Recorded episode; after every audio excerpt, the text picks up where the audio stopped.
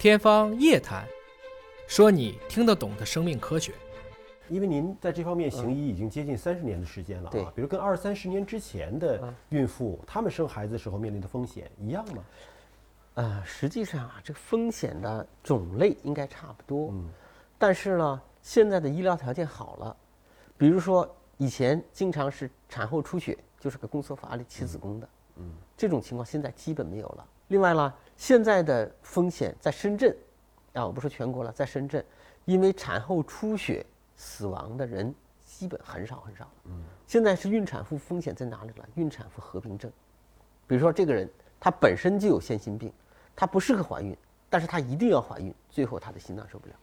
还有呢，就是说他有脑血管的疾病，有的人他出生了就有脑血管畸形，他没怀孕他也不知道，一怀孕以后血压一高，好脑血管破了哦，啊，这样是有的。并发症。对，是妊娠的并发症，这种情况了就多了，因为你怀孕以后，它会把你以前的一些潜在的危险给你诱发出来。所以现现在医疗水平是，如果没有并发症，嗯，正常不管是自然分娩还是说剖宫产，嗯。它的安全系数是相当高了，相当高，相当高，相当相当高啊了，已经非常好了。就是我刚才讲到这个脑出血这个问题，我们就做过不少这样的病人，就是上面把头剃头，嗯，下面再做剖宫产，这边做完剖宫产，上面就要开颅，也救活了很多人，也救活了很多人。那就是产科大夫和这个脑外科大夫的同时配合起来，哎，同时在在做。同一间手术室同一间手术室，我这边取完孩子，他这嗯边就开颅。还有就是那种妊娠合并肿瘤的病人，嗯嗯我们已经曾经做过这样的病人，我们做剖宫产，最后肝脏再出血，嗯。然后就叫肝胆外科再做，最后发现是个肝癌，哦，肝癌破裂，嗯就这这些情况啦都是有的。你像这样的情况啦，就非常的可惜，嗯他这恶一恶性肿瘤又妊娠了，还有一个一个人啊，是一个名人的学生，嗯妊娠分娩都没问题，生完小孩也很好，结果生完小孩以后了，发现乳汁出的是血性的，就赶快到我们这来看。我们超声科的张主任一看，他说这个是乳癌。哦，后来就张主任就告诉我们超声科的主任说，你幸亏先把孩子生了，嗯嗯如果你要不生发现乳癌，你都不可能生孩子，嗯。是不是？所以就像这样的一些情况了，再多，还有现在就是辅助生殖技术也做得很好，包括试管婴儿做得很好。前段时间我们这里就有一个病人，他试管婴儿怀了双胎，结果一个是葡萄胎，一个是正常的，哦，这个就很麻烦。啊，那就保那个正常的不就行了吗？保不了，因为你这个葡萄胎它都是些水泡样的胚胎，越长越大，占据空间，占据空间它比那个还要大，最后没办法，就这个一定要要要终止掉。那我只终止掉那个葡萄胎部分不行吗？它两个是在一个宫腔里啊，你去倒了一个那个，你去哦弄那个不行的。最后就是做了清宫，清宫以后，发现这个人还有个乳腺癌。哦，最后发现这个葡萄胎还不是真的是葡萄胎，做完病理以后是个溶癌。哦，所以就像现在这些情况了，最近这些年啊，遇到的都已经也不能说很多，偶有。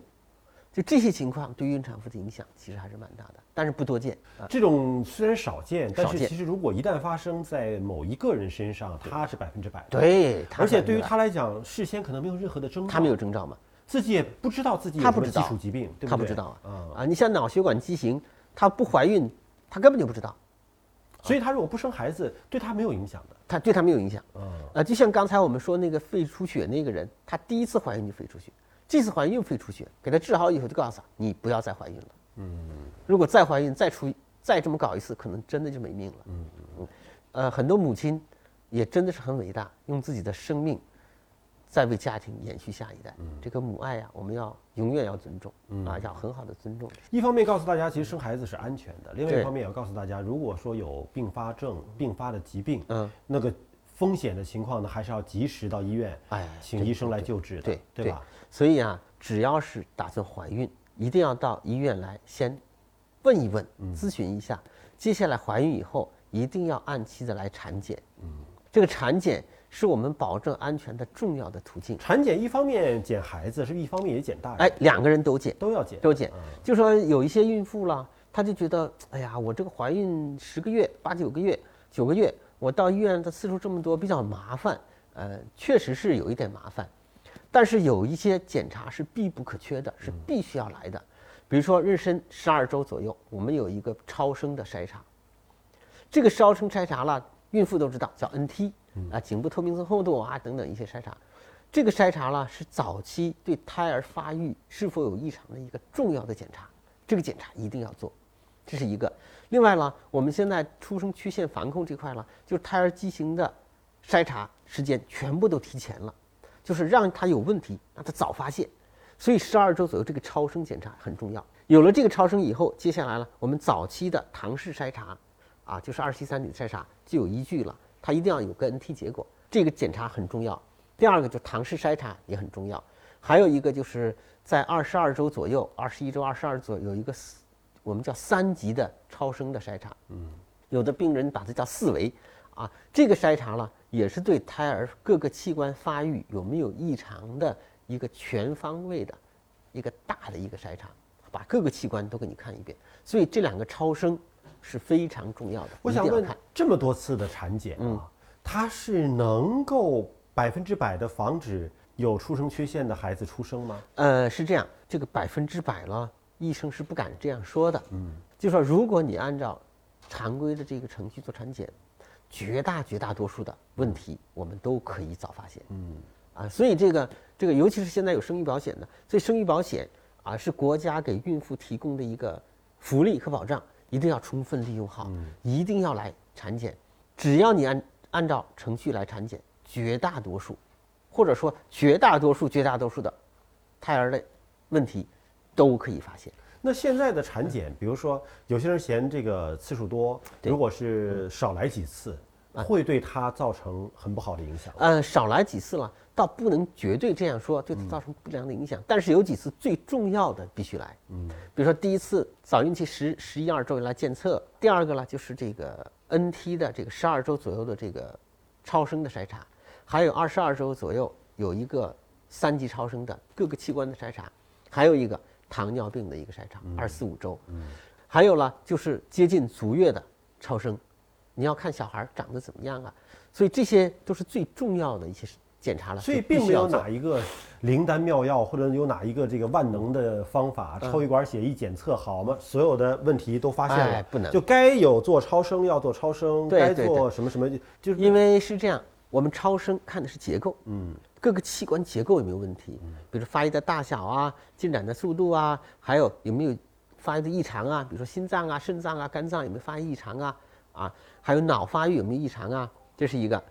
第二个呢，我们查血、抽血查的是什么呢？查的是功能性的检查。